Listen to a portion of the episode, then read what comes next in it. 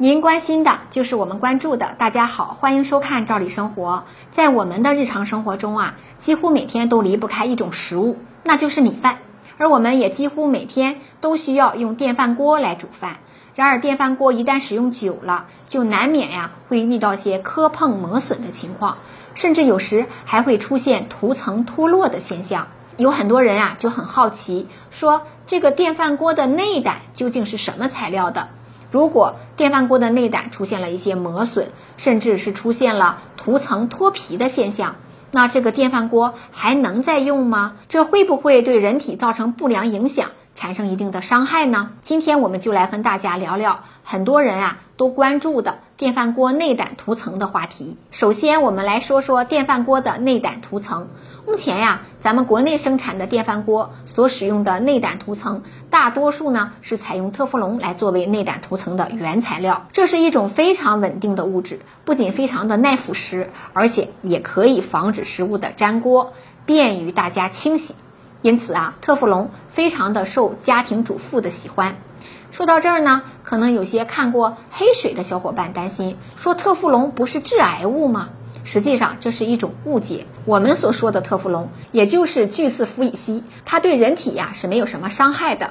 真正会对人体造成伤害的是生产特氟龙过程中啊可能会出现的副产品，它们才会危害健康。而现在呢，这种副产品已经被很多国家和地区限制生产和销售。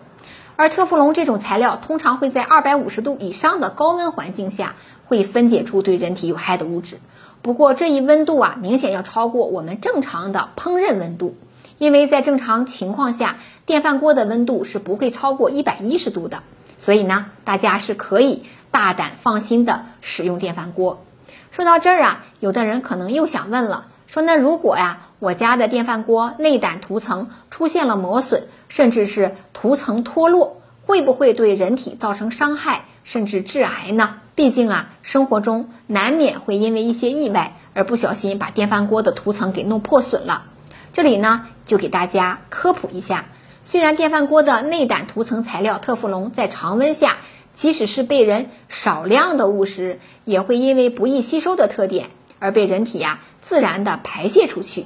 因此呢，不会对人体造成太多的影响。但是特氟龙材质的电饭锅呀，还有一个缺点。那就是一旦电饭锅的内胆有一处位置不小心被破坏以后呢，其他地方的特氟龙也很容易的就跟着脱落了下来，最后呢造成涂层面积的脱落。而这时的电饭锅其实就不再适合去做饭做汤了，尤其是目前有的电饭锅的材质是铝制的，这种材质的电饭锅呀，一旦特氟龙遭到破坏之后，就无法再有效的保护锅本身的材质。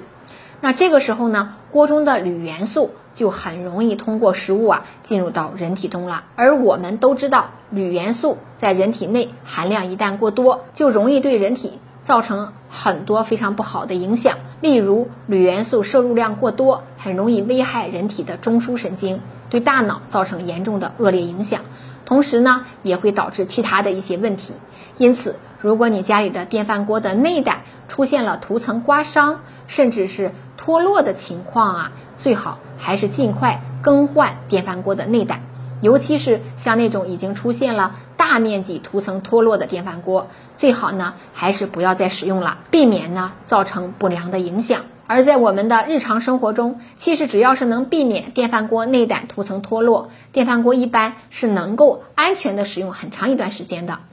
那我们平时到底应当如何操作，才能避免这个涂层特氟龙脱落呢？跟大家具体说一说。首先，在我们平时日常生活使用的时候，例如在盛饭盛菜的时候，最好选择使用木铲、竹铲、塑料铲来盛取食物，减少使用或者是不使用金属铲这类尖锐的铲子，避免呢不小心刮伤电饭锅的内部涂层。其次啊。我们在清洗电饭锅的时候，尽可能的去使用那种柔软的清洁布来擦洗电饭锅，不要使用钢丝球啊等等这样尖锐的物品来清洗电饭锅。值得一提的是，刚做完饭的电饭锅，尽量不要立马将锅拿出去清洗，因为这个时候电饭锅的内胆与清水之间也存在着比较大的温差，那这样呢会加大电饭锅涂层脱落的风险。